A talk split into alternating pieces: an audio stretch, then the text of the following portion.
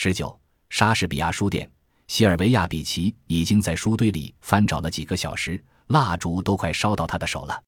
二十世纪二十年代中期，西尔维亚·比奇用一个作家的话来说，也许是巴黎最有名的女性。她的事业起始于波瓦与夏维列书店那昏暗的地下室。她在伦敦搜集了两卡车诗集。在塞纳河沿岸的书摊上搜罗所有他能找到的英国或美国出版的书刊，但收益最多的地方却是夏维列那杂乱的地下室。在那个昏暗的地方，他抢救出一本土温的书，一本奥斯汀的书，一本惠特曼的书，还有一摞紧紧捆在一起的亨利·詹姆斯全集。被丢弃的吉卜林和狄金森的著作像幸存者似的在纸堆里穷穷竭力。在贝尔格莱德。西尔维亚·比奇有了开书店的想法。一九一九年冬天，他在贝尔格莱德积雪重重的街道上蹒跚而行。那时，一战的硝烟还没有完全消散。塞尔维亚是上演着欧洲最棘手的种族纠纷的巴尔干半岛的要塞。一个混迹于波斯尼亚首府萨拉热窝的塞尔维亚民族主义者走进大公的车队，点燃了一战的导火索。五年之后。战争结束，七十多万塞尔维亚人死亡，其中大多数是平民。塞尔维亚的人口减少了近五分之一，贝尔格莱德沦为废墟。获胜一方的幸存者们沿着战壕游荡，搜集榴弹和战利品。人们还沉浸在独立的新鲜感中。塞尔维亚在几个世纪里相继被奥斯曼帝国和奥匈帝国所统治。每一次征服都使贝尔格莱德遭受灭顶之灾，超过两层的建筑少之又少。当西尔维亚比奇随美国红十字会来到这里时，他看到路边到处都是马匹的尸骨。他不知道这些马是饿死了、被杀了，还是被实施了安乐死。塞尔维亚一片萧索之景，没有电，也没有自来水，没有学校，没有工厂，没有机场，没有桥。在他去市场的路上，布满了迫击炮的弹坑。学习当地语言是一件困难的事，但他学会了三个重要的词：请、多少和奶油泡芙。市场上的小贩从巴尔干半岛各地而来，塞尔维亚人、阿尔巴尼亚人、马其顿人、波斯尼亚人穿着民族服装来到城里，在贝尔格莱德的市场上走一遭，就是在穆斯林头巾和头饰。土耳其毡帽以及阿斯特拉罕皮帽间跋涉而过，裹得五颜六色的吉普赛女人叼着烟斗在城里穿行，妇女们挑着扁担，扁担两端挂着装满鸡蛋的篮子。人们喝一种被称为色里普粉的饮料取暖，这种饮料的制作方法是：兰花快经晒干后装到吸管里，在炭火上烹煮。市面上几乎买不到其他东西。比奇的姐姐霍利在红十字会当翻译，她给西尔维亚找了一份行政工作。她向光脚站在雪地里的瘦骨嶙峋的塞尔维亚人分发睡衣、毛毯和炼乳。他不知道红十字会为什么不带鞋子来。红十字会让大批德国和奥地利俘虏鱼贯而入厨师房，在那里烘烤破烂的制服，清洗身体。红十字会开设了医院和孤儿院。或是在病房里巡视，记录病人的信息、健康状况和基本需求。比奇在一台压压作响的油印机上打出调查表格，每天在护士回来后把记录归档。女性尽管整日忙忙碌碌，但在战后的贝尔格莱德，她们还是没有掌控权。对于这种情况，一开始比奇觉得有点烦躁，很快就变得怒火中烧了。红十字会使我成了一个真正的女性主义者。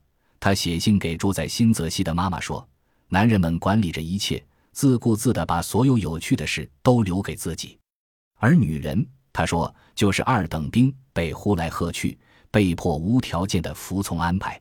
对于一个在普林斯顿和巴黎长大的姑娘来说，这种境遇着实令人恼怒。”比奇的父亲是一个长老会牧师，他们家九代都是牧师，到他则是最后一代。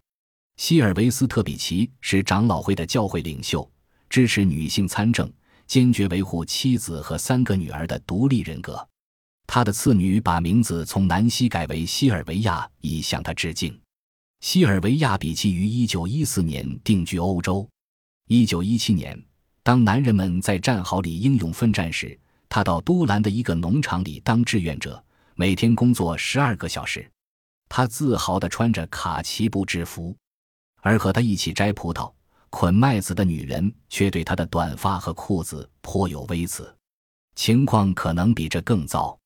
一九一五年，在西班牙，村民向他和他妹妹西普林扔石头，因为他们穿着马裤。但贝尔格莱德的荒凉前所未有的加深了他的思考。环绕着贝尔格莱德的矮山，把来自黑海的冷空气和随之而来的暴雨圈在了城内。雪积存在低矮房屋之间的缝隙里，融化后沿着街道的斜坡流到泥泞的萨瓦河里。萨瓦河在城下蜿蜒而过，汇入褐色的多瑙河。战后，贝尔格莱德那种可怕的美使西尔维亚比奇做了一个新的决定。很多年以来，他都想开一家不单是卖书或是展示书的书店。他想有一个文学界可以聚会的场所，读者和书籍可以在孤独的人群中彼此邂逅，作家们从书中走出来，变成活生生的人，从门口进来向读者致意。他攒的钱还远远不够，但他想给母亲写信，请他帮忙。我肯定您会同意我尽最大的努力做一些有趣又有意义的事，作为我毕生的事业。而不是在别人手下做一些让人提不起劲来的工作。如果摆脱不了观念或艺术上的禁忌，就可能成为车轮上的松鼠。他母亲对此持怀疑态度，提醒他那会是一项艰苦的室内工作。西尔维亚比奇身量苗条，父母一直觉得他很柔弱。他返回巴黎后发电报给母亲，在巴黎开书店，请寄钱来。在那之前。他打算把书店开在伦敦，但去了一趟英国后，他却知房租太高，而市场又已经饱和了。更重要的是，西尔维亚陷入了爱情之中。一九一七年三月，在离开巴黎去做志愿者之前，他造访了书友之家。那家店很奇特，既是书店，又是借阅图书馆。他走进店里，看到了艾德里安娜·莫尼埃那圆润友好的面庞。他记得。他的眼睛像威廉·布莱克一样生动。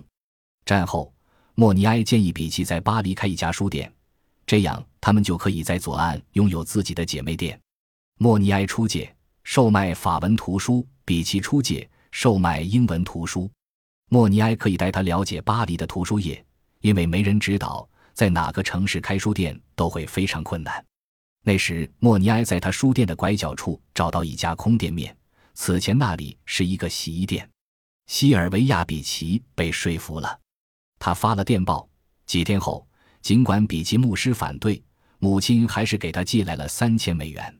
比奇去旧货市场买了一张桌子和几把舒适的古代扶手椅，以吸引人们进店坐下阅读。他还买了威廉布莱克的画作和奥斯卡王尔德、瓦尔特惠特曼的画像。米黄色的粗麻布挂在墙上。硬木地板上铺着塞尔维亚地毯，大部分的钱被用来买书。他在伦敦买了现代文学的必读书籍。他妹妹西普林也从美国给他寄书过来。当他在波瓦与夏维列书店的地下室里找书时，他其实是在为书店的主体东拼西凑。那些二手书组成了他的借阅图书馆。艾德里安娜·莫尼埃的书店是法国第一家借阅图书馆。他的成功使比奇相信自己也可以这样做。法郎贬值致使外国图书价格昂贵，很少有人买得起。毕竟，这是在瓶装书革命之前。巴黎对英文书籍的需求日益增长，比奇可以通过借阅而不是售卖的方式满足市场需求。会员每月只需支付七法郎，就可以每次一本地无限制借书了。为了省钱，书店也成了比奇的公寓。他把折叠床放到里屋，房间很小，隔壁就是小厨房。他在装着铁棍的窗户边睡觉，向外可以看到院子里的厕所。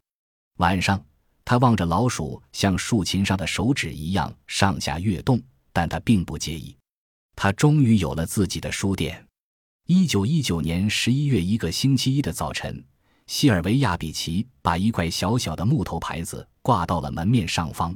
接着拉开了莎士比亚书店的百叶窗，招牌是一幅莎士比亚画像。莫尼埃帮忙宣传，法国文学界的人即刻造访，其中就包括安德烈·吉德、乔治·杜阿梅尔、儒勒·罗曼、瓦莱里·拉尔伯这些著名的法国作家。英国和美国的作家们也不甘落后。一九二零年，埃兹拉·庞德在搬到巴黎后不久，就信步走进了莎士比亚书店，到室内参观，询问比奇小姐他是否能帮上什么忙。他对来自萨拉热窝的香烟盒和一把摇摇晃晃的旧椅子发表了一通专业的看法。西尔维亚比奇时机把握得很好，一战催生了一批跨国主义者。从未想过会背井离乡的青年男女们突然发现他们在为同盟国或敌国效力，所以无不幻想着大都市的生活。美国和英国经济的快速发展和法郎的急速贬值，使巴黎成为一个理想的国际大都市。一九一五至一九二零年，法郎相对美元来说贬值了近三分之二。巴黎低廉的物价使它散发出势不可挡的魅力。一战前，美国每年只有一点五万人到法国旅游。一九二五年，美国游客超过了四十万人，很多人还在此定居了。一九二零年，长居巴黎的美国人有八千人。三年之后，这个数字涨到了三点二万。人口的涌入使巴黎似乎变得美国化了。单行道、电子标识和英文报纸一起出现了。街面上还有美国教堂、杂货店、共济会分会和篮球联盟也成立了。夜总会和音乐咖啡馆被大型音乐厅所取代。这些移居巴黎的人听着爵士乐。虾着他们称为鸡尾酒的鲜亮的酒水，丝毫不用担心联邦政府的搜捕。